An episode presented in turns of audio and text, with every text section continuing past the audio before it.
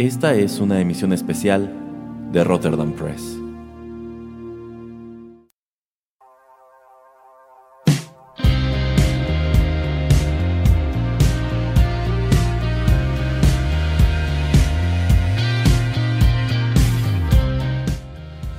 Amigos, los saluda una vez más Erasmo a través de los micrófonos de Rotterdam Press y qué bueno que nos acompañen en esta segunda parte de la emisión especial Tsundoku, en donde me siento a hablar sobre libros que no hemos leído con distintos invitados.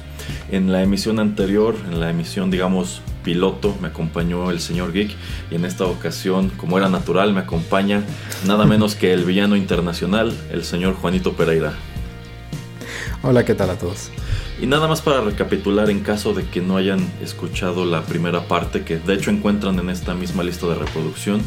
Bueno, pues Tsundoku es una palabra japonesa que se refiere al hábito de comprar o coleccionar libros sin leerlos realmente por el motivo que sea. Entonces, eh, ya demostramos en el programa anterior que sí hay cosas que podemos decir de estos libros que tenemos en la casa, que adquirimos con toda la intención de leer, pero por algún motivo u otro no lo hicimos. Entonces hoy deseo repetir el ejercicio con el señor Pereira. Él trae pues tres libros de su colección, yo traigo tres de la, de la mía y en los bloques siguientes estaremos platicando sobre ellos. ¿Qué le parece, señor Pereira? Sí, me parece muy, muy excelente. Y bueno, en esta ocasión también el señor Pereira eligió algo de música para ir dividiendo cada uno de estos segmentos. Así que sin mayor preámbulo, vayamos con el primer tema musical.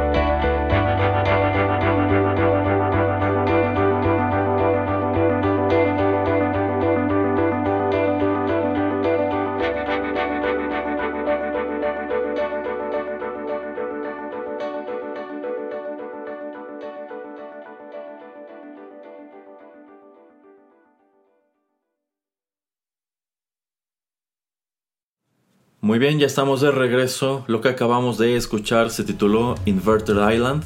Esto es composición de Stafford Bowler, Of Fusk y Grigori. y esto se desprende de la banda sonora del videojuego del año 2014, Monument Valley. A ver, señor Pereira, antes de ir lleno con los libros, platíquenos de dónde sacó esta música, qué es esto de Monument Valley. Eh, bueno, estaba escuchando el primer episodio de esta serie eh, y me agradó la música que elige el, señor Erasmo. Eh, pero pues yo quería, como siempre, tratar de hacer híbridos aquí cuando hacemos programas y como hacer una mezcolanza con un poquito de 8 bits. A mí me gusta la música de este videojuego, pero pues como irán escuchando, no creo que se preste mucho como para hacer un 8 bits porque es música muy, muy relajada, muy así como de elevador o yo qué sé. Eh, le va muy bien al juego. De hecho, esto es un juego móvil. Eh, sale de hecho para eh, iPad, según yo al principio. Es una empresa que se llama Us2 Games, que es de Londres. Sale en el año 2014 me parece. Y hasta finales del 2016 vende más de 26 millones de copias. Eh, es un juego donde tú llevas a una chica que va haciendo eh, como digamos puzzles, pero este tipo de puzzles donde ella, empieza en un punto y tiene que llegar digamos a una puerta, son como pequeños laberintos. Eh, el juego se parece un poco a Fez, que tienes que ir dándole vueltas un poquito a toda la estructura donde esta chica tiene que ir moviéndose. Y también eh, está muy relacionado a este tipo de cuadros que hacía Escher eh, donde tienes este tipo de escaleras infinitas o este cuadro muy famoso que tiene escaleras que van a todos lados. Eh, entonces como que estas estructuras tienes como que ir dándoles vueltas como si fuera un cubo de Rubik. Eh, que lo hace muy interesante y digamos que la historia es como mm, o sea, como que no te explican exactamente qué es lo que está pasando, sino solamente es como el viaje de esta chica a través de todo este mundo. Eh, para creo que llegar a, encontrar una gema eh, que digo, como les digo, no tiene así como una historia eh, súper desarrollada, pero simplemente es un juego muy bonito y se lo recomiendo bastante. Y nuevamente, como no podía traerlo para 8 bits, por eso mejor dije, ah, pues como que la música le va a este programa, entonces para eso lo traje. Sí, de hecho, cuando el señor Pereira me, pasó el, título del juego y me puse a escuchar la música, dije, pues sí, sí suena muy parecido a los temas que programé en el, en el episodio anterior. Entonces, muy bien, señor Pereira, se nota que le puso, que le puso atención. A ver, ya dicho todo esto, a ver, platíquenos sobre el primero de estos libros que no ha leído. Mm, bueno, eh, en primer lugar los tres libros eh, los traigo en inglés, entonces ahí voy a tener que diferir un poquito con el eh, programa anterior. Y también cuando hablemos de mi segundo libro voy a decir por qué escogí estos libros, em, pero bueno, el primero se llama The Design of Everyday Things, que es como el diseño de las cosas ordinarias o de las cosas de a diario. Es un libro de 1988 que su primer título se llamaba La psicología de las cosas eh, de todos los días. Eh, el autor es un psicólogo de nombre Donald Norman. Em, y de hecho, una de las cosas que me atraparon cuando lo vi fue la portada, porque digamos que es una de estas teteras eh, antiguas, pero donde uno la agarra con la mano. También de ese lado está... ¿Cómo se llama esto? La, parte donde sale el líquido de la, del té entonces, obviamente no. Al pico, ajá, entonces no funciona, o sea, porque está como del mismo lado, entonces no podrías utilizarla. Según yo me topo con este libro leyendo eh, alguna de estas historias en una revista que se llama Wired de Estados Unidos. Eh, en algún lado la hacen referencia y entonces eh, de esta manera es como que a veces yo escojo libros para leer por algo me atrapa el título y a veces como cuando estoy leyendo un artículo bastante extenso en esa revista, que es una revista tecnológica, y después me pongo a investigar un poquito acerca de lo que trata el libro. Y también, como les comento, al ver eh, esta imagen de, em, de la portada, pues yo digo, ah, pues yo quiero leer este libro. Y ahí lo tengo y no lo he empezado. Eh, ¿Cuánto tiempo tiene ese libro en su poder, señor Pereira? Como cinco años. ¿Y por qué no lo ha leído? ¿Qué, ha evitado que se sumerja en sus páginas? Em, yo creo, bueno, aparte de que como también me pasa mucho como a, más que al señor Erasmo, eh, que me llegan otras cosas que, que, quiero leer y entonces pues es lo que hago, ¿no? O sea, ahí lo tengo, sé que es mío, sé que lo quiero leer, pero no es nada como que tenga súper curiosidad por leerlo, sino que es un libro que eh, quiero saber de qué trata, pero no es algo como que una información que yo necesite como así al 100% saber. Entonces como también por eso como que lo voy dejando y lo voy dejando y lo voy dejando y pues si me llegan nuevas cosas que a mi librería son las que escojo. Entonces también como por eso es que, que lo he dejado porque no siento el sentido de urgencia todavía de leerlo. ¿Y más o menos usted qué esperaría de ese libro o de qué se o qué se imagina que podrá encontrar allí? Ah, bueno, ya un poquito con lo que he descrito de que es una persona que es un psicólogo y etcétera, es, es el libro eh, también por lo que dice eh, la contraportada, no contraportada, ¿cómo se dice? El, sí, sí, bueno, la, cuarta de forros, lo que está atrás del libro. Em, nada más dice que, bueno, es, es un psicólogo que pues trata de, de explicarte eh, cómo es la experiencia de un usuario al utilizar cualquier instrumento, al utilizar una, bueno, en ese, en ese entonces eran nada más cosas, pero ya lo podemos transferir ahora, por ejemplo, al utilizar una computadora, este, un sitio internet.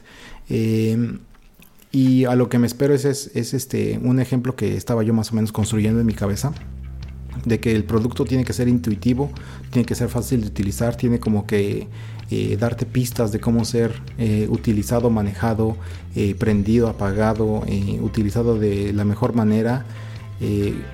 y un claro ejemplo de eso es lo que en algún momento comentábamos en TechPili acerca de las iPads o de los smartphones, cuando se lo das a un niño de 2, 3 años y que los papás piensan, ay, es que mi hijo es súper inteligente. Y no, es, que no es eso, es que es el diseño de ese, alguien lo diseñó para que alguien tan pequeño o con tan poca inteligencia lo pueda manejar. Porque cuando se lo das a un niño, ellos en, eh, no sé, 5 o 10 minutos, 5 10 minutos, entienden que con dos dedos pueden hacer zoom, con eh, un movimiento de dedos pueden eh, cambiar páginas, con a darle un clic abren una aplicación. Entonces todo ese tipo de cosas es más o menos a lo que hace referencia este libro. Y por eso te digo que se me hace como muy eh, interesante, como algo que puede ser todavía utilizado hoy en día con nuevas, eh, nuevos dispositivos y eh, es un libro que según yo mucha gente que estudia diseño industrial lo lee. Mm, ya, ya, ya, ya, ya más o menos tengo una idea de qué trata y sí suena, suena muy interesante. Fíjese que yo llevé en la universidad una materia en la cual vimos solamente un poco de efectivamente eh, cálculos o fórmulas que utilizan eh, pues quienes trabajan por ejemplo en la industria alimenticia para determinar cuál es la mejor manera de empacar sus productos. Por ejemplo, si ustedes van a la tienda y compran una lata de refresco, se percatarán que pues el, el contenido neto de ese refresco pues no está cerrado, o sea, es decir, pueden ser 375 mililitros. ¿Por qué no 350? ¿Por qué no 400? ¿Por qué específicamente 375? por ¿Y sabe por qué? ¿eh? ¿Y sabe, por qué? Sí, sí hay una explicación muy lógica detrás de ello. La verdad ya tiene mucho tiempo de esto y no me acuerdo muy bien, pero en su momento cuando, cuando nos lo explicaron me quedé sorprendido. O por ejemplo, eh, ¿por qué una lata de atún tiene 295 gramos y no 300. ¿Por qué? ¿Por qué no echarle 5 gramos más? Y olvídate, esta es mi presentación de 300. ¿Por qué 295? o, por ejemplo, también un, un, shampoo, ¿no? ¿Por qué son 998 mililitros y no un litro? Este, entonces supongo que este autor que comenta el señor Pereira también debe saber de, ese tipo de cosas. E incluso, este, bueno, pues hay, hay muchas cosas que nosotros damos por, sentado, ¿no? Por ejemplo, los controles remotos de las, de las pantallas. Actualmente los controles remotos son una cosa horrible. Y yo creo que esto más que nada obedece al hecho de que pues, mucha gente ya ni siquiera ve las pantallas, ¿no? Incluso hay muchas pantallas que ya son hasta touch o las puedes controlar incluso con una aplicación de tu teléfono. Pero si ustedes comparan un control remoto de una televisión de los años 80 o 90 con uno actual, bueno, el actual de entrada a veces es tan pequeño que es impráctico. O sea, los botones son demasiado chiquitos y de pronto traen tantos que es muy difícil encontrarlos y a veces ni siquiera les ponen estas rugosidades como para que identifiques, ah, bueno, este es ok, ya más o menos si estoy a oscuras me doy una idea de dónde está cada botón. o en su defecto yo me acuerdo que en los 90 había controles remoto que brillaban en la oscuridad. De hecho. Y, eran cómodos de tener en la mano y fáciles de manipular. Y eso se ha perdido por completo. Entonces, para mí es muy interesante ponerme a pensar en qué momento pasamos de estos grandes controles que eran hasta, hasta estéticamente agradables a los de hoy que pues son pequeños, incómodos y, y, y nada funcionales, ¿no? hasta el de Apple TV, digo, nunca he tenido un Apple ah, TV. Un Apple, Apple, TV me parece la cosa más absurda de la vida porque el aparato en sí no traía botones. Y no sabes, señor Pereira, cuántas veces me ha tocado escuchar comentarios de yo dejé de usar Apple TV porque perdí el control remoto. Wow. y no lo vendían suelto. Y había una aplicación de Apple TV para el iPhone, pero ¿qué crees? Si quieres utilizarla, primero tienes que configurarla con el control remoto. Entonces, si tú pierdes el control, no puedes usar el aparato porque no trae un solo botón. No hay manera de manipularlo. Qué triste. Digo, ti también es una de esas cosas como que yo dije, no, como que no me, no me atrae mucho utilizar este ese mm, servicio. En su momento mi hermano compró un, Apple TV y al poco tiempo quedamos totalmente desencantados porque de entrada no estaba muy claro para qué era, no hacía nada que no pudieras hacer en un, en un iPad, por ejemplo. O sea, prácticamente era como un enlace físico a la iTunes Store. Pero, o sea, el hecho de que no trajera botones y de que el control, el control de hecho creo que solo traía uno o dos. Y con eso tenías que operar todo. Y el control era muy pequeñito y era muy fácil de perder. Y eventualmente llegó un momento en donde queríamos usar el Apple TV, no encontramos el control remoto y ya nunca nos molestamos en buscarlo otra vez. Y nos quedamos así como de, bueno, esto, esta fue una compra muy inútil, la verdad. bueno, ya nada más como para ir cerrando mi comentario de mi primer libro. Ajá. Em, como ya decía, sí es esto la relación entre usuario y la manera en que pueden utilizar eh, ciertos productos. Eh, y también alguna clase que yo tomé en la universidad, que tal vez debe haber sido la misma, pero en otro campus. Em, me acuerdo que nos daban la, explicación de cómo hacían estas teteras em, para una aerolínea, que creo que era Scandinavian Airlines, la verdad no me mm, acuerdo, creo que así era esta, em, donde hasta pues para hacer una renovación de este tipo de, de, teteras, le hacían preguntas a, pues a las azafatas, a los asistentes de vuelo, de cómo es que lo utilizaban, de cuáles eran los problemas, etcétera, y de que una de las pequeñas grandes soluciones que encontraron eh, fue cambiarle como a la boca o ¿cómo le dice? A la salida del líquido, le cambiaron un poquito el, pico.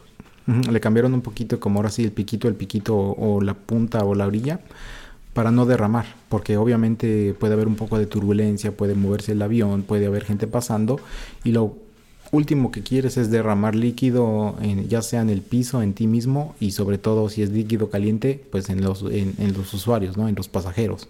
Entonces que nada más con hacerle un pequeño cambio, eh, el derramamiento pues se redujo así considerablemente y toda esa ese líquido que salía había una, una, parte hasta abajo de esta tetera como que digamos que la recolectaba. Entonces eso se me hizo así como que wow, o sea, súper interesante y como que hasta me dieron hasta ganas de cambiarme de, de profesión. Pero como soy bien malo dibujando, la verdad no lo hice. Ya, sí, sí, es, es muy interesante todo eso relacionado con diseño y con esta administración de operaciones. Pero bueno, yo traigo Beowulf.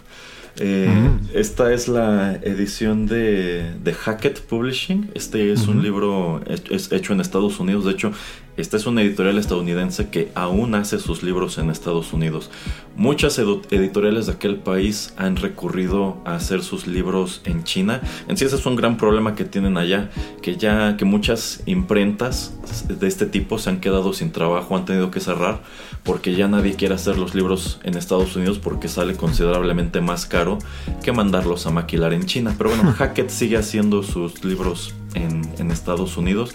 Esta es una editorial que está muy especializada como en estudios de la antigüedad anglosajona.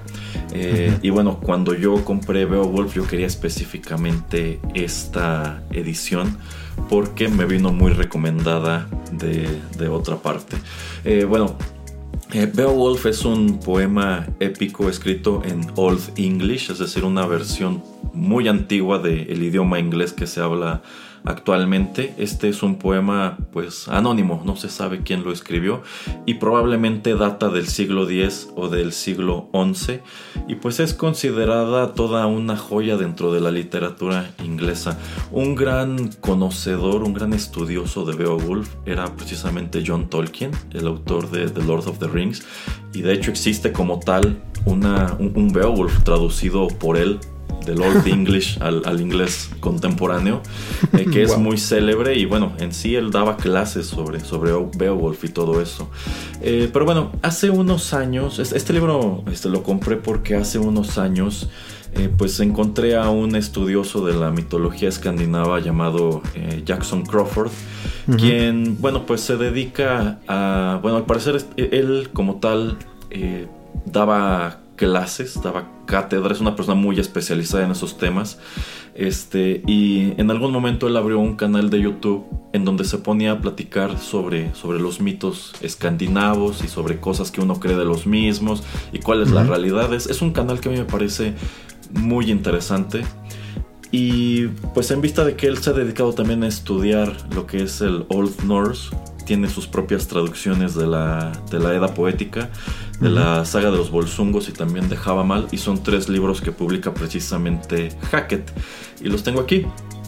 Y en un video en donde él habla precisamente sobre el estudio de estos idiomas antiguos y hace mención pues precisamente de, de Beowulf porque tanto en la mitología escandinava como en los mitos de los pueblos germanos, como en pues, muchas leyendas de, pues, del mundo anglosajón, hay un número de elementos que se van repitiendo. A fin de cuentas eran cosas que se transmitían de manera oral.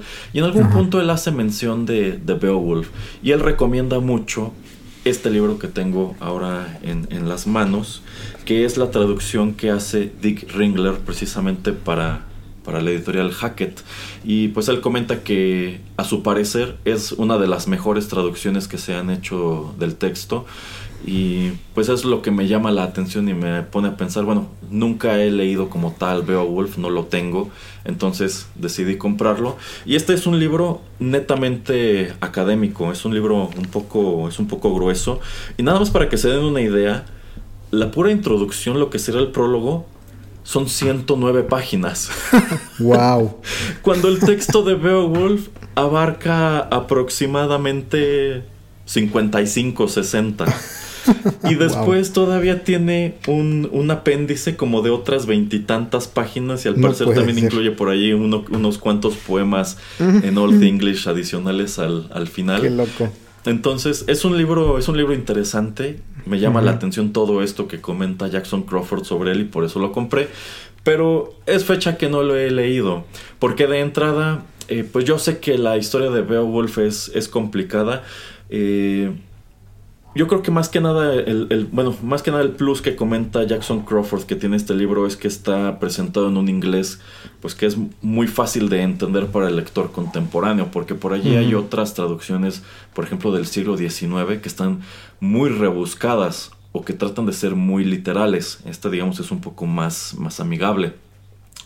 Pero bueno, por otras tantas lecturas que se me han ido atravesando, lo he ido postergando. Allí lleva ya un rato en mi, en mi pila de libros pendientes y eventualmente creo que me tomaré el tiempo de leerlo. Quizá me voy a brincar toda la introducción porque estoy seguro que debe decir muchas cosas de las cuales yo no voy a saber nada. Entonces me interesa por lo menos leer en algún momento lo que es como tal Beowulf. Que por cierto, si ustedes vieron hace unos años esta película dirigida por Robert Zemeckis, este, que es como de entre live action y, CGI, yo considero que esa es una muy mala adaptación de Beowulf. Que esa no es la historia de Beowulf. O sea, sí tiene muchos elementos de cosas que sé que ocurren como tal en el poema. Pero digamos que él trata de darles un giro que al menos a mí no me, no me terminó de gustar. ¿Cómo ve, señor Pereira? De hecho es lo que te iba a decir, que yo tenía dos preguntas obvias que hacerte y una de esas era si habías visto esa película. Eh, yo nunca la he visto, entonces la verdad no, no sé si la recomiendas. No, no la recomiendo mucho. O sea, en su momento cuando se estrenó creo que visualmente era, era impactante. Pero, o sea, para pasar el rato está bien. Pero yo creo que es una muy mala manera de adentrarte a, a Beowulf. Este es un héroe sobre el cual pues, no se sabe gran cosa, no se sabe si a lo mejor está inspirado en alguien que existió, si estas eran leyendas que corrían por, por Europa, pero digamos que los tres episodios en los que suelen, suelen dividirse las aventuras de Beowulf están en la película, pero no ocurren exactamente así.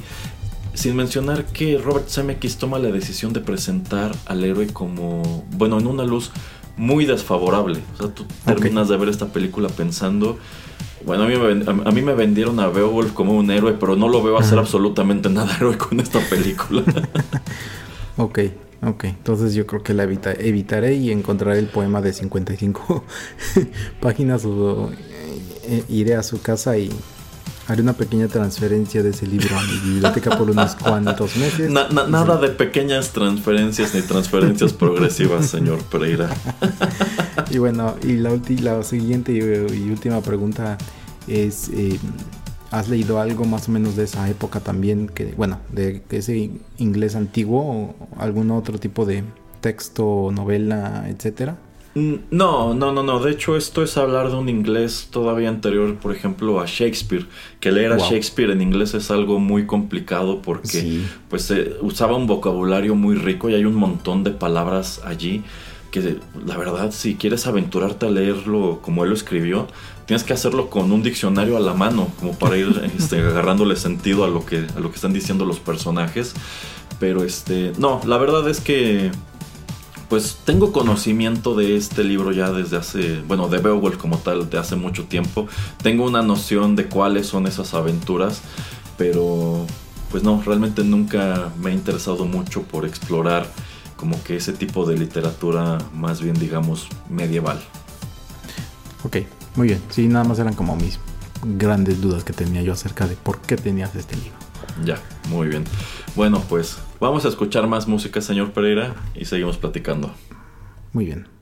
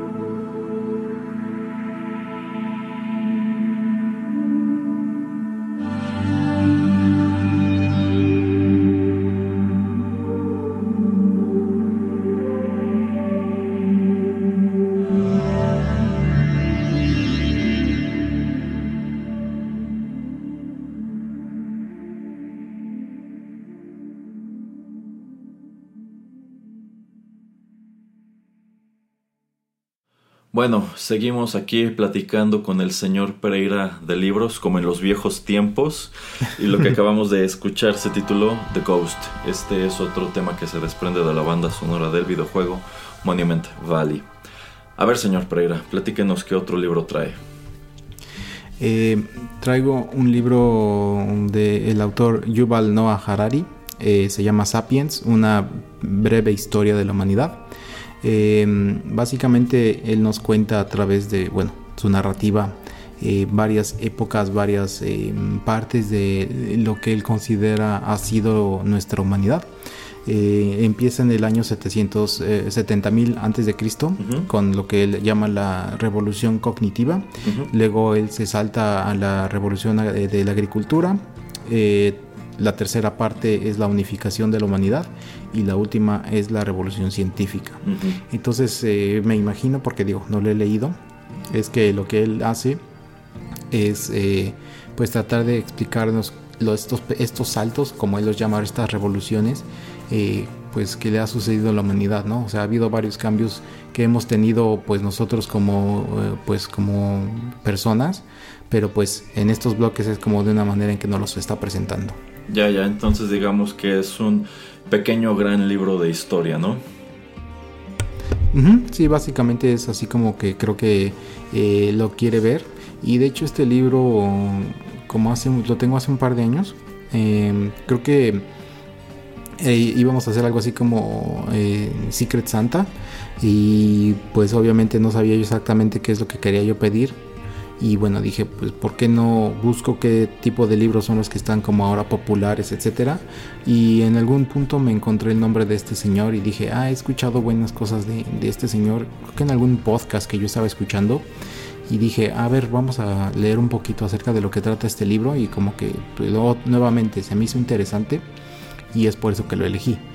Ahora nada más rápidamente eh, los libros que yo escogí para esta emisión y pues en general los libros que yo escojo para eh, leer casi siempre son eh, libros que no son novelas, que no son cuentos eh, y eso se me hizo un, comentario muy interesante también de que hace el señor Geek en la emisión pasada que él tenía la percepción o que siente que muchas personas creen que si uno no está leyendo cuentos o novelas no está leyendo, que también para mí eso es algo equivocado pero yo no soy una persona que lee mucho, mucha novela, mucho cuento. Si alguien me recomienda uno de esos libros, de ese tipo de, eh, lectura, eh, puede que yo vaya y me compre el libro.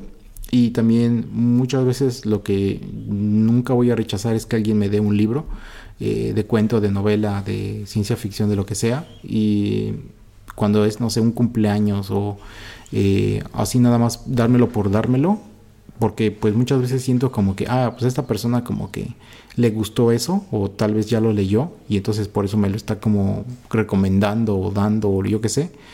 Eh, y es cuando voy a hacer una lectura de una novela o de un cuento pero generalmente a mí lo que más me gusta es como este tipo de libros como el que comento ahora y que como el comenté en, el primer bloque. Eh, sí, sí, de hecho yo sé que el señor Pereira es más dado a leer este tipo de libros de ensayo, porque incluso por allí me ha prestado un par de ellos. Eh, ¿Usted sabe algo más de ese autor, señor Pereira? Eh, así, así a la, al bote pronto no. Yo sé que es un, autor que viene de Israel. Eh, sé que hace este tipo como de ensayos, eh, varios, dos, tres libros que son así como famosillos.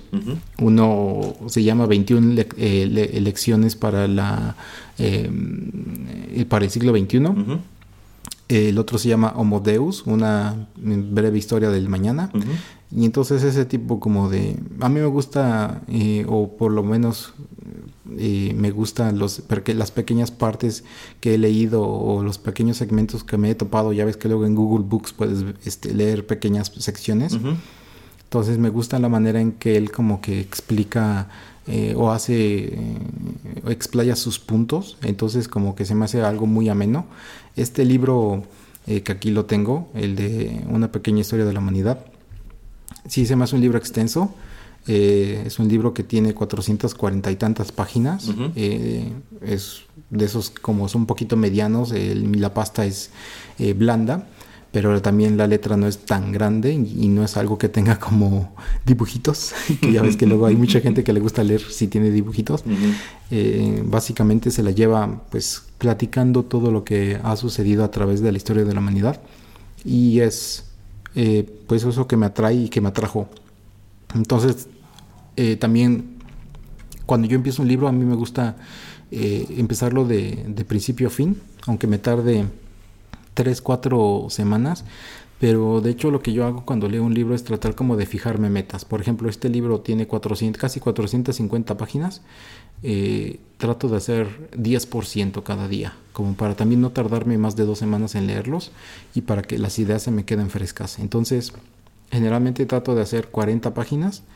Eh, si fuera un libro de estos, o el 10% del libro, obviamente no si fuera un libro de mil páginas, pero sí me trato de hacer 30, 40, 50 páginas, eh, tener un poco de la información y tratar de hacerlo constante por varios días y ya terminarlo, porque si no como que volver a agarrar un libro medio empezado en un par de meses no no es algo que yo esté acostumbrado, no es algo que me guste, entonces si tuviera que hacerlo tendría que empezar desde el principio. Mm, sí, sí, de pronto es complicado con esos libros que uno deja a medias. A mí tampoco me gusta hacerlo. O sea, yo, a mí me gusta que si agarro un libro para leerlo, lo voy a leer completo, a menos que no me guste. Y muy rara vez he encontrado un libro que me ha desagradado a tal punto como para decir, no quiero continuar la lectura. Por allí sí ubico un par de títulos que incluso tengo aquí en la casa que dije, bueno, voy a ver qué onda llegó cierto punto que dije, no, esto no me gusta cómo está escrito, no me gusta de qué trata y pues preferí abandonar la lectura por completo. Nada más puedo ubicar un libro que sí dejé inconcluso en, su momento. Es una novela como de 900 páginas que pues llegué como a la mitad y la verdad no me estaba convenciendo para nada. Así que dije, bueno, tengo estas otras tantas cosas. Voy a dejarla hasta aquí voy a ponerme a leer este, algo más. Sin embargo, ese libro sí lo retomé cierto tiempo después y pues más que nada como por orgullo, como por decir, no me gusta dejar libros a medias. Entonces, y quiero saber a, dónde iba, porque en donde lo dejé yo no entendía nada de la historia realmente. y pues lo retomé, pero yo creo como dos o tres años después. Este, y no lo empecé desde el principio, sino que lo agarré en donde dejé metido mi papelito que hizo las oh, veces de separador. y más o menos sobre la marcha me fui acordando de varias cosas.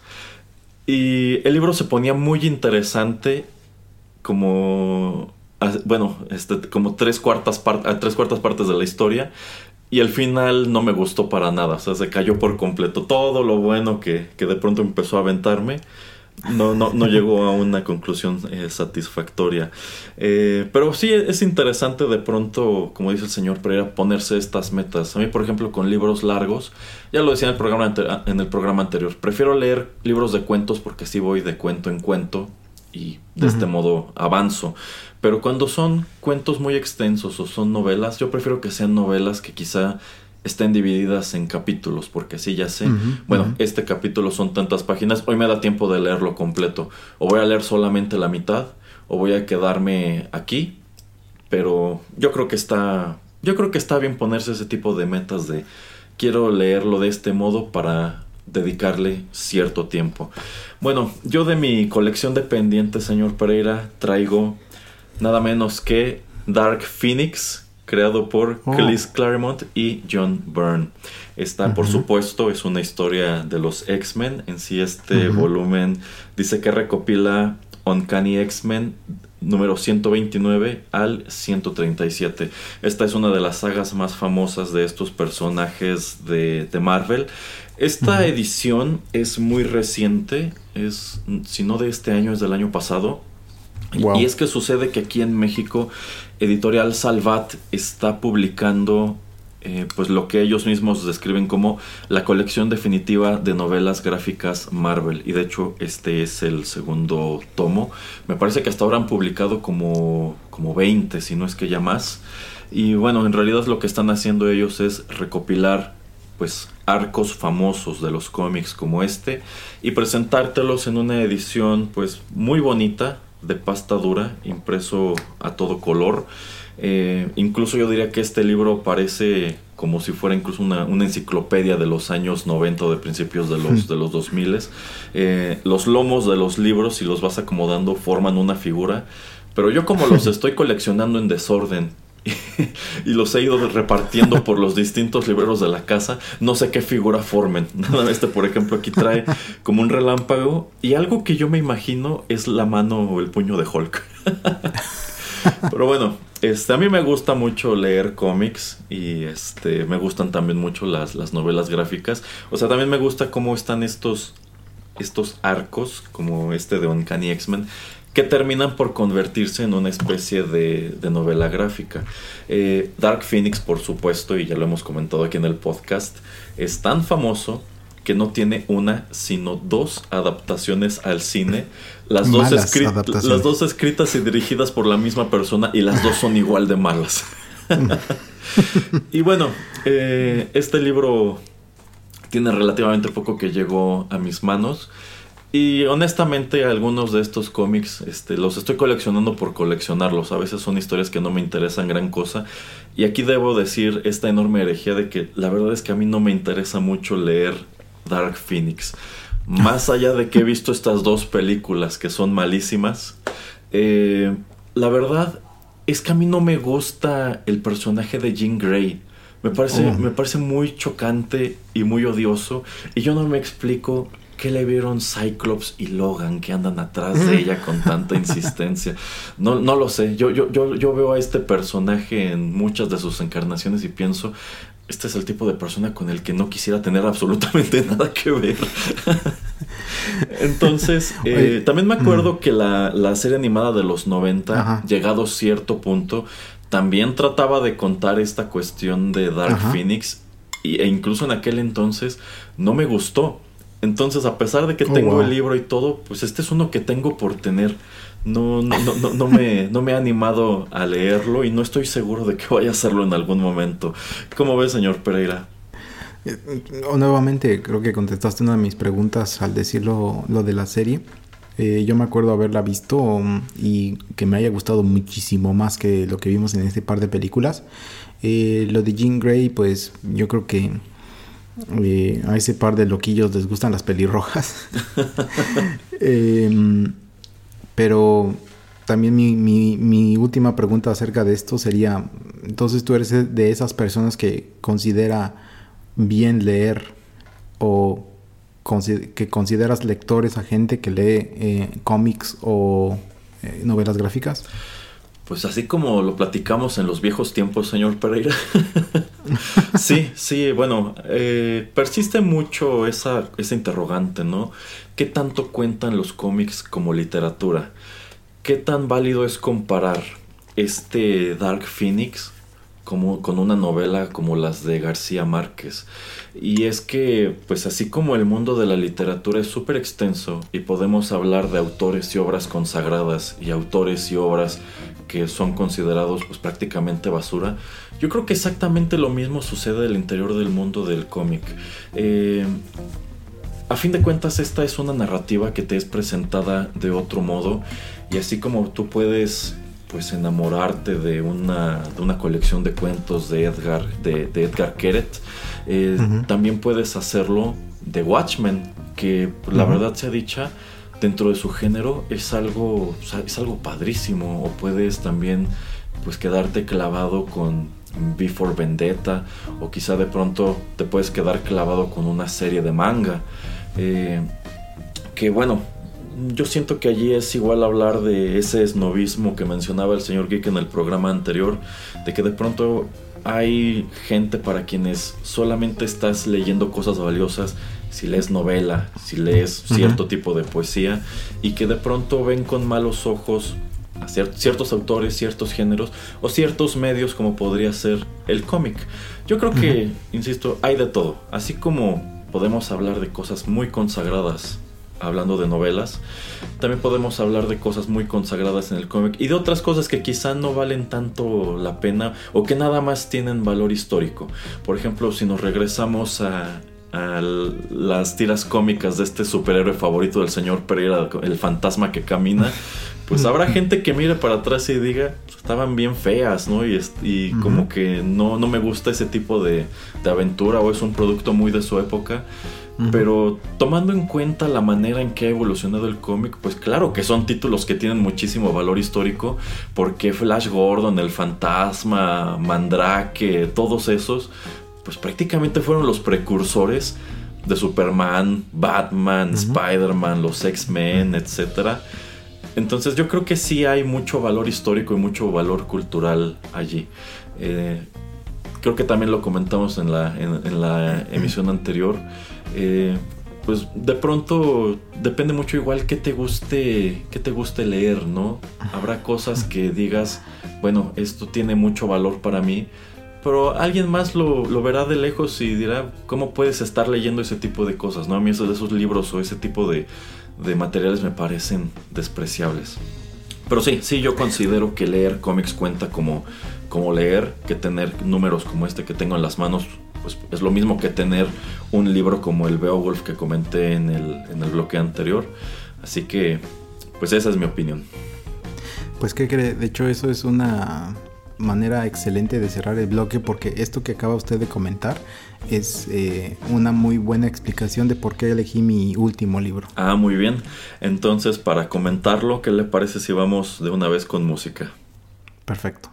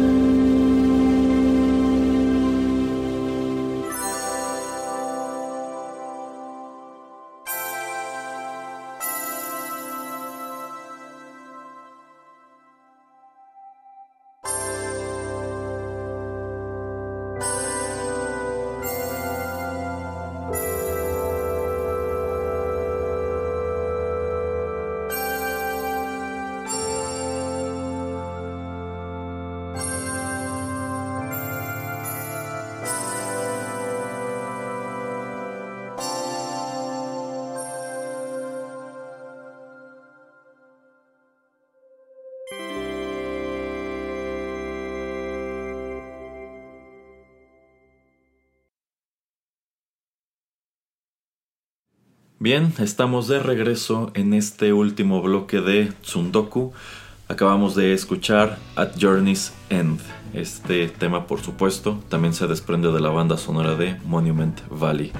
Y bueno, señor Pereira, a ver, platíquenos de su tercer y último libro.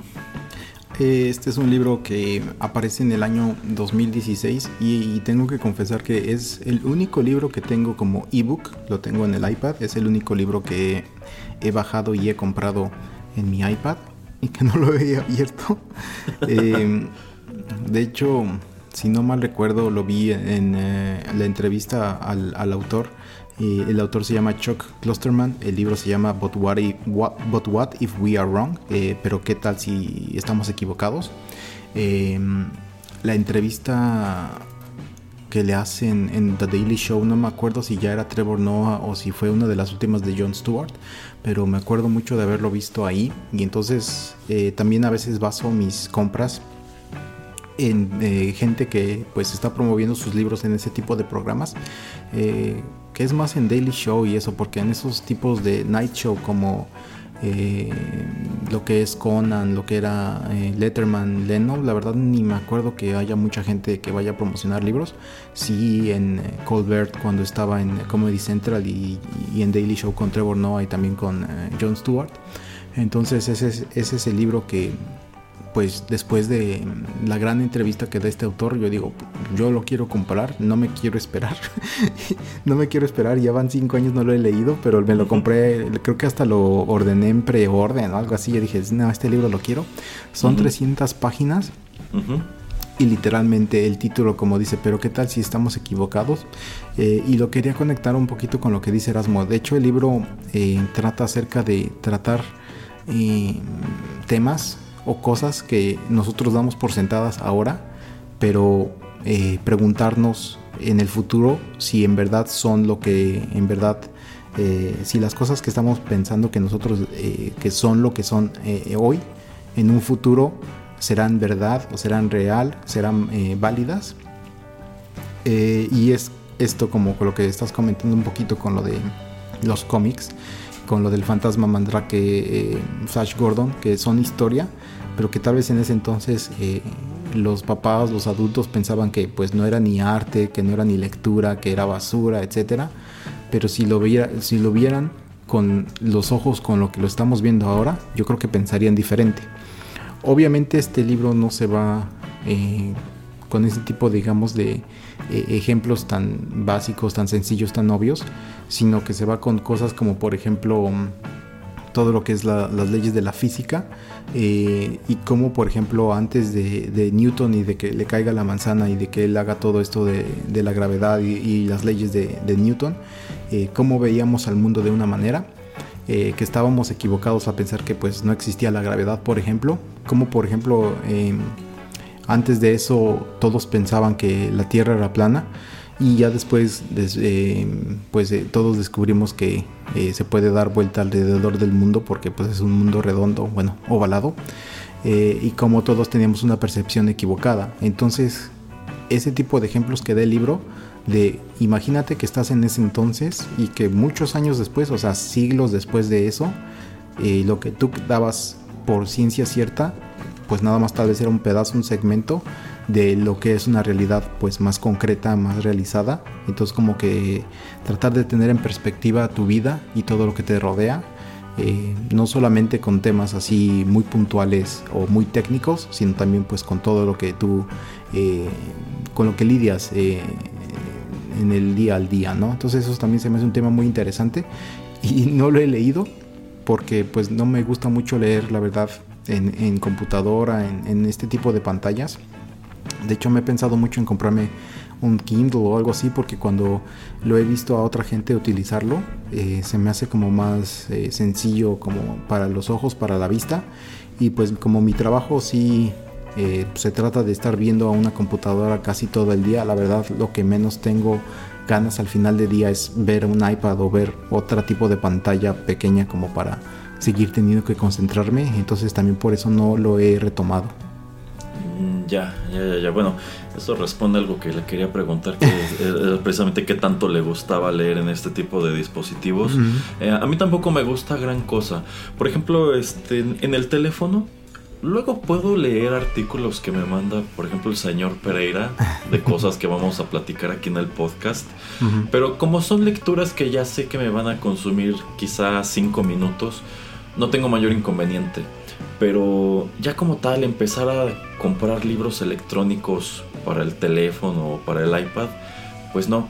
Eh, en su momento cuando tuve mi, primer iPad, pues sí traía cargada esta aplicación de, Books y me metí a buscar pues qué, títulos tenían. Y sí compré por allí un par de cosas que ahora que lo pienso, quizá debería volver a comprarlas en físico porque ya ni siquiera uso tanto el iPad.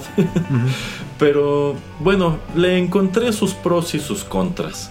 Contras, pues en definitiva, el brillo de la pantalla, aunque es pro si tomamos en cuenta que alguna vez leí este parte de, una, de uno de sus libros en un avión cuando ya habían apagado las luces. Entonces no hubiera podido leer mi, libro normal, pero sí pude leer en la pantalla del iPad.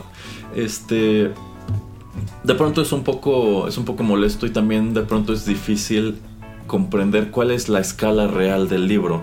Porque si el señor Pereira dice que ese tiene 300 y tantas páginas, bueno, pero ¿con qué tipo de letra? Porque de pronto me acuerdo que había libros para el iPad que tú podías cambiar la letra, a lo mejor podías escoger como si fuera un Arial o un Times New Roman y el tamaño, y eso alteraba por completo la longitud del libro. o incluso si estabas leyendo con el iPad en vertical, o en horizontal. Porque me acuerdo que uno de estos libros que tenía, incluso si tú colocabas el iPad en horizontal, te ponía la división entre las dos páginas como si fuera un libro ordinario. Y te cambiaba la numeración. Era muy raro. Este, entonces no, no, fui muy fan tampoco. En algún momento también pensé en, adquirir un, un, Kindle. Porque de pronto he encontrado cosas interesantes en Amazon que están muy baratas para Kindle, que dices, bueno, es que este es un libro que no está disponible aquí, me lo mandarían de Europa, por ejemplo, y el envío está muy caro.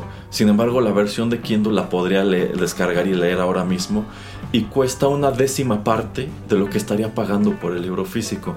Pero la verdad es que tampoco me animo gran cosa porque he leído comentarios de gente que ha comprado el Kindle y ha dicho, pues para mí fue una novedad. Me gustó un rato y después lo abandoné y regresé a mis viejos y confiables libros impresos.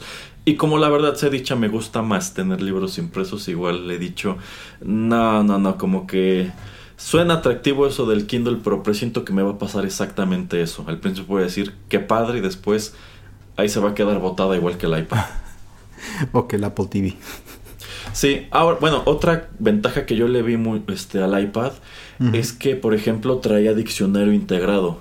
Entonces, ah. de, pronto, si no. Bueno, como estos libros que compré estaban en inglés, de pronto, si tenía dudas sobre el significado de una palabra, solamente dejabas el dedo sobre la palabra unos segundos y te desplegaba este, una pestañita de diccionario con la definición. Mm, eso es chido. Ajá. Y también, pues el índice era interactivo. Entonces. Ah en lugar, bueno, tú podías este quedarte, bueno, el dispositivo guardaba el libro en la página que te habías quedado, pero si de pronto querías regresarte a un momento específico, podías irte al índice, picabas el, el, número del capítulo y te mandaba directo a él, o en su defecto, tú podías dejar tus pequeñas, este, pues como tus, tus indicadores, y pues te los desplegaba también en el, en el lector. O sea, si de pronto había un pasaje que te había gustado, que yo recuerdo que fue algo que hice para algo que traduje para aquel otro programa en el, en el radio, este, pues ya con eso nada más le picabas allí y te mandaba directo a la página que estabas buscando. eso me parecía muy, muy interesante también, pero a pesar de todo eso, me sigue gustando más leer libros impresos. Sí, a mí no me gusta mucho eh, leer impreso porque, eh, híjole, después de que leo el libro, no sé, o sea, no soy de esas personas que, como estaba usted diciendo con el señor Geek, le gusta tenerlo en un instante como para mis, eh, mis eh, juntas en Zoom, pero como que no le encuentro el gusto o el, ¿cómo se llama? Eh, lo bonito de tener así como un estante o varios eh, estantes llenos de, libros. Me gusta tener como lo menos posible y sobre todo si me voy a mudar, porque híjole, en una mudanza simplemente el tener 10 libros, el tener 10 libros ya es así pesadísimo. Entonces, mm, no tengo, si yo puedo, como que me gusta leer, si en verdad quiero leer algo, lo compro generalmente lo compro nuevo, no soy como el señor geek de que le gusta ir a, segunda mano. Digo, también lo hago porque se me hace algo así mucho más fácil y porque pues yo lo tengo cuidado, o sea, yo sé que va a estar bien, yo lo voy a leer y ya cuando me deshaga de él va a estar cuidado y puedo eh, regalarlo o puedo este venderlo en segunda mano.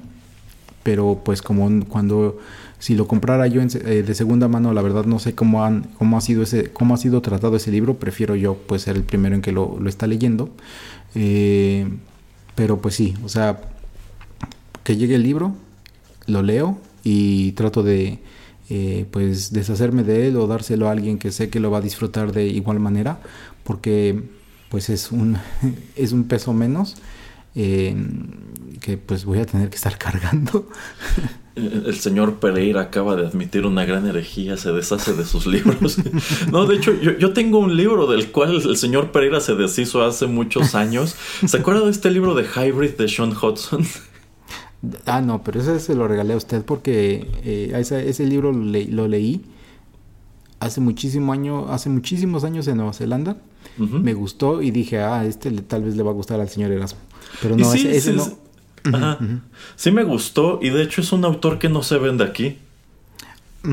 De hecho tiene uno, bueno, si a la gente le interesa y lo puede conseguir hasta electrónico, tiene uno mejor que, bueno, a mí me pareció mejor por lo menos el final eh, que se titula The Warhol's Prophecy, la profecía de Warhol. Eh, bueno, no tal vez mejor, pero es algo del estilo de este señor.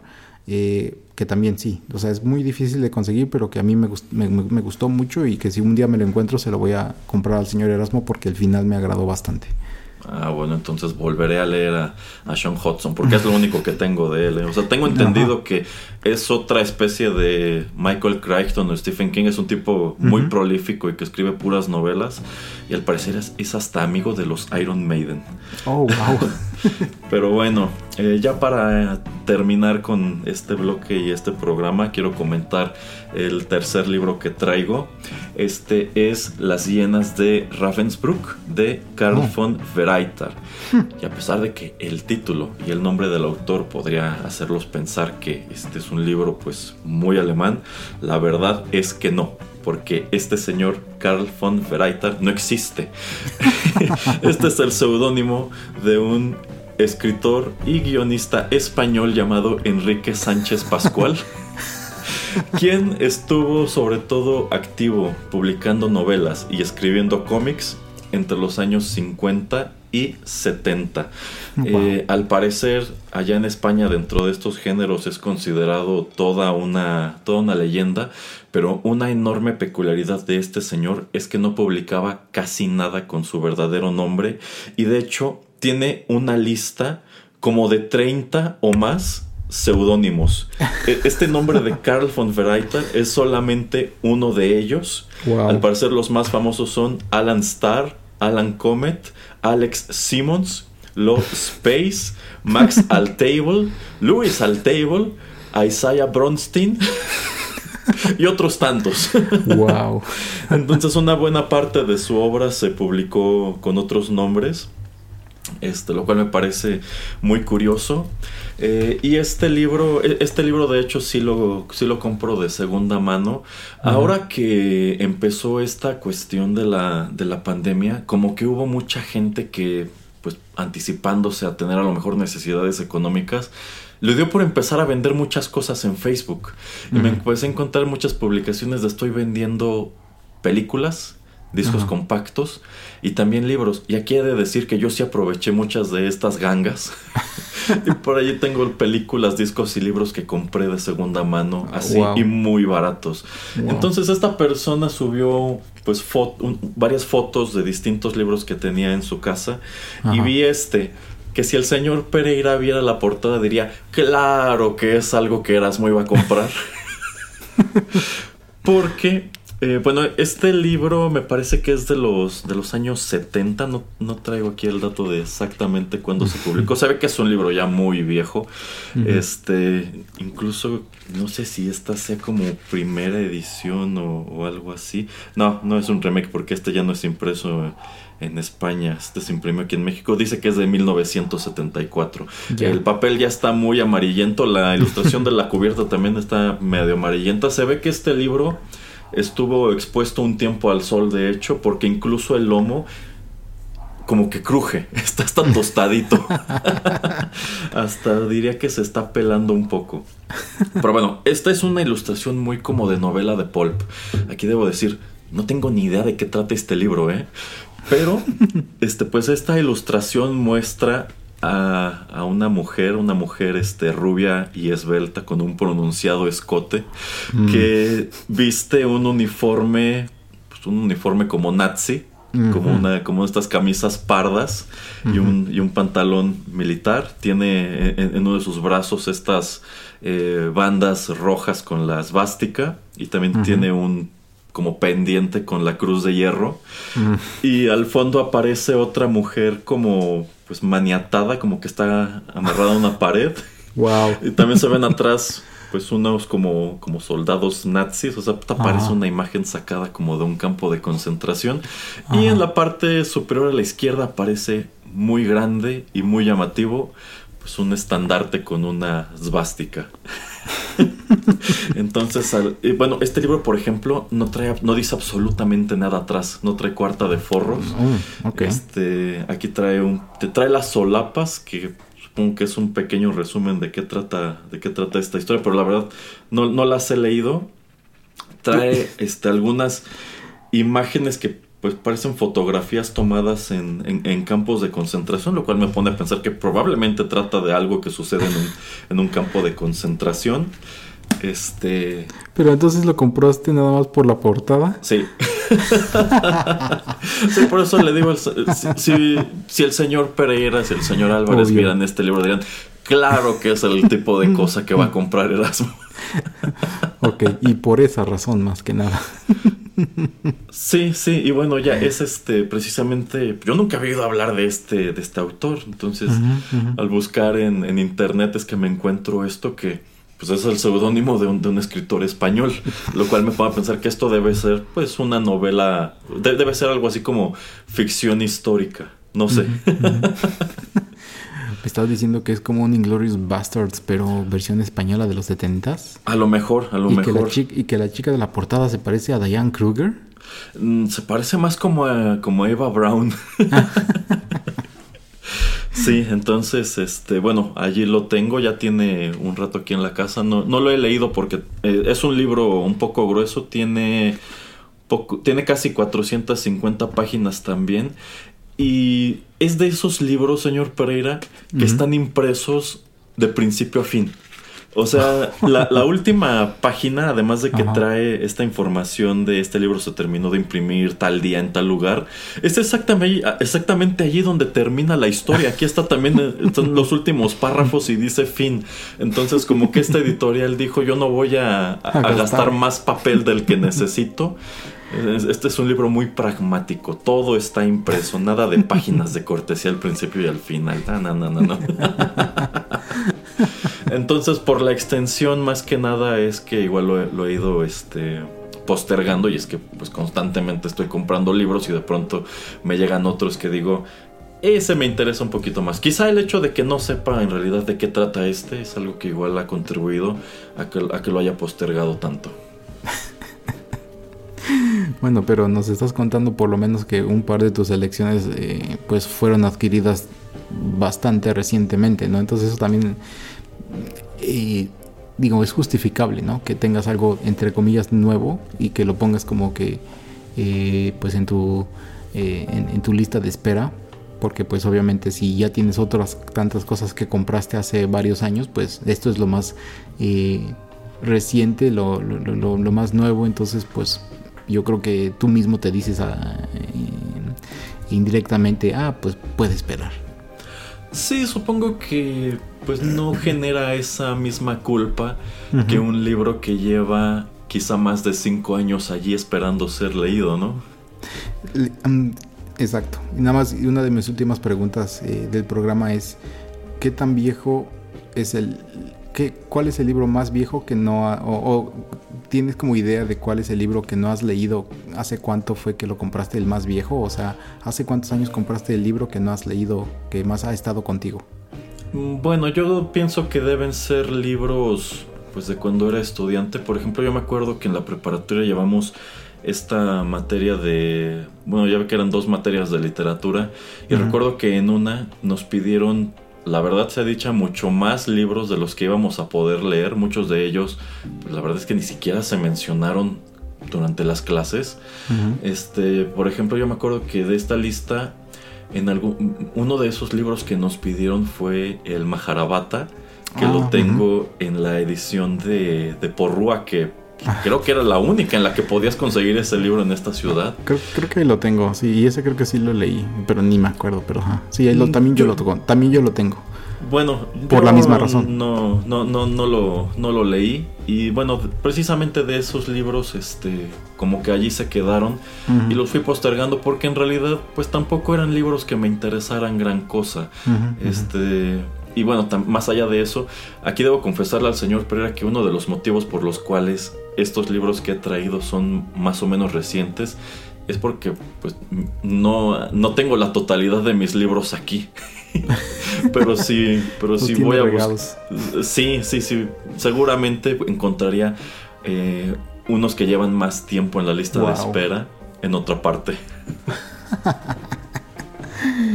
Entonces, ¿sabe qué, señor Pérez? Esto que usted comenta de ir deshaciéndose de los libros, pues de pronto suena, suena descabellado, pero tiene su cierta practicidad, porque llega a convertirse en un lío de terminar ¿cuántos muebles necesito para acomodar todos estos libros? y es que, de hecho, lo, último, de hecho se me olvidó comentar eh, mis razones por las cuales no tenerlo, es porque de los que tengo que sí en verdad me han gustado, eh, digo, me lo voy a quedar porque tal vez, porque en algún momento lo voy a, ojear otra vez porque me gustó X o Y Z, eh, Z cosa y tal vez dejé ahí una anotación o lo que quieras, pero no lo hago. Entonces también como que digo, bueno, si estos libros que tengo me gustan mucho y en verdad no los vuelvo a consultar o no los vuelvo a releer, pues mejor empiezo como a, deshacerme de ellos, ¿no? Y, gracias para bien y para mal el internet, pues tengo ahí el resumen, tengo ahí como otras reseñas, entonces si quiero acordarme de algo o si quiero alguna referencia, alguna cosa que un personaje dijo, pues seguramente me la encuentro en, en el internet alguien ahí la tiene ya copiada, la tiene traducida en varios idiomas, entonces pues, como que no necesito en verdad tener el libro. Pues sí, de pronto hay materiales que quizá uno tiene, pues porque son libros que, digamos, eh, son considerados esenciales de cualquier biblioteca, pero efectivamente, de pronto, si lo que, si lo que necesitas es solo información de ese libro por algún motivo y quizá alguien ya lo resumió por ti, igual y puedes contentarte con ello. A, mí sí me gusta coleccionar libros, la verdad. Mm, Por allí vi un meme precisamente en la semana que decía que no es, no, que, coleccionar libros y leerlos son hobbies muy distintos. Pero a mí sí me gusta leerlos. De hecho, revisando los libreros antes de venir a grabar, este, pues me puse a ver, a ver, de todo esto que no he leído. Y pues me llevé la agradable sorpresa de que al menos lo que tengo acomodado aquí, casi todo sí lo he leído. Entonces tampoco es como que compre indiscriminadamente porque, eh, pues de pronto como que sí digo, está bien tener libros, pero es que yo sí quiero leerlos. O sea, no lo he hecho. En todos estos que he mencionado, no lo he hecho. Algunos tengo motivos para no haberlo hecho. Algunos sé que probablemente no lo haga, pero la gran mayoría de ellos sí los adquiero en su momento con la intención de pues de leerlos o al menos eh, ojearlos alguna vez. Y, y, por lo menos en los últimos 10 años, en promedio por año, ¿cuántos libros crees que más o menos has comprado y cuántos libros más o menos lees? Eh, yo creo que sí debo leer el 70% de los libros que compro y a veces incluso más porque eh, incluso hay veces que yo no quiero ir a librerías o no quiero asomar a publicaciones de libros para no, no, caer en la tentación de comprar todavía más. Este, entonces, eh, yo procuro que la gran mayoría de los que compro este, sí sean libros que me interesan y sean, y sean libros que quiero leer. Nada más de pronto hay rarezas como este libro de Albert Speer que comentaba en el programa pasado, que pues ese fue una gran oportunidad que surgió y dije, pues de aquí a que vuelva a encontrar este libro y más que nada a este precio, bueno, pues de una vez. Sé que no tengo el tiempo para leerlo, este, pero quiero tenerlo. Ok, pero digamos compras 20 libros al año y lees 18 o así en promedio. Sí, sí, probablemente si comprara 20 libros en un año leería mínimo 15. Ok, muy bien. Pero bueno, no sé si tenga algo más que comentar, señor Pereira. Eh, no, no para extendernos más, no. a mí me gusta este tipo de ejercicios, es algo diferente, interesante. Eh, la verdad cuando me lo expusiste y también por las razones que ya di de que pues trato de no tener tantas cosas ahí en, el, en la lista de pendientes, pensé que no, no iba a encontrar eh, que traer aquí, pero pues sí me di cuenta que tengo cinco o seis eh, libros que quiero leer. Em, entonces pues traje los que me parecieron más interesantes, más curiosos. y como digo, pues qué bueno que, que, que hayas tenido la idea de traer un programa como este aquí a los micrófonos de Rotterdam Press. Sí, bueno, que estos libros sin leer sirvan para algo, ¿no? Pero bueno, muchas gracias al señor Pereira por haberme acompañado en este segundo ejercicio de Tsundoku. Ya estoy planeando pues tener otros invitados en el, en el futuro. Insisto, no quise hacer de esto un nuevo programa. Yo siento que tiene el potencial para convertirse en uno, pero tomando en cuenta cuál es la naturaleza eh, del, del tema y que pues de pronto quizá haya quien no le interesa tanto o cree que no puede decir mucho de pues, libros que no conoce, bueno, pues decidí nada más dejarlo como esporádicas emisiones especiales. Recuérdale a los escuchas, señor Pereira, dónde pueden encontrar los contenidos de Rotterdam Press. Nos pueden escuchar, nos pueden dejar comentarios en soundcloud.com, ahí nos encuentran como Rotterdam Press. Lo mismo pueden hacer en Spotify y en Tuning Radio. Y si ustedes tienen eh, teléfonos Android o teléfonos Apple y en estos tienen aplicaciones de podcast, pues también ahí nos encuentran como Rotterdam Press. Y si se suscriben, pues todos los nuevos eh, programas que subimos semanalmente, pues llegarán fresquecitos a su dispositivo. Exacto. Bueno, pues los saludan Juanito Pereira y Erasmo a través de estos micrófonos y ya saben, los estamos esperando en los nuevos contenidos de Rotterdam Press.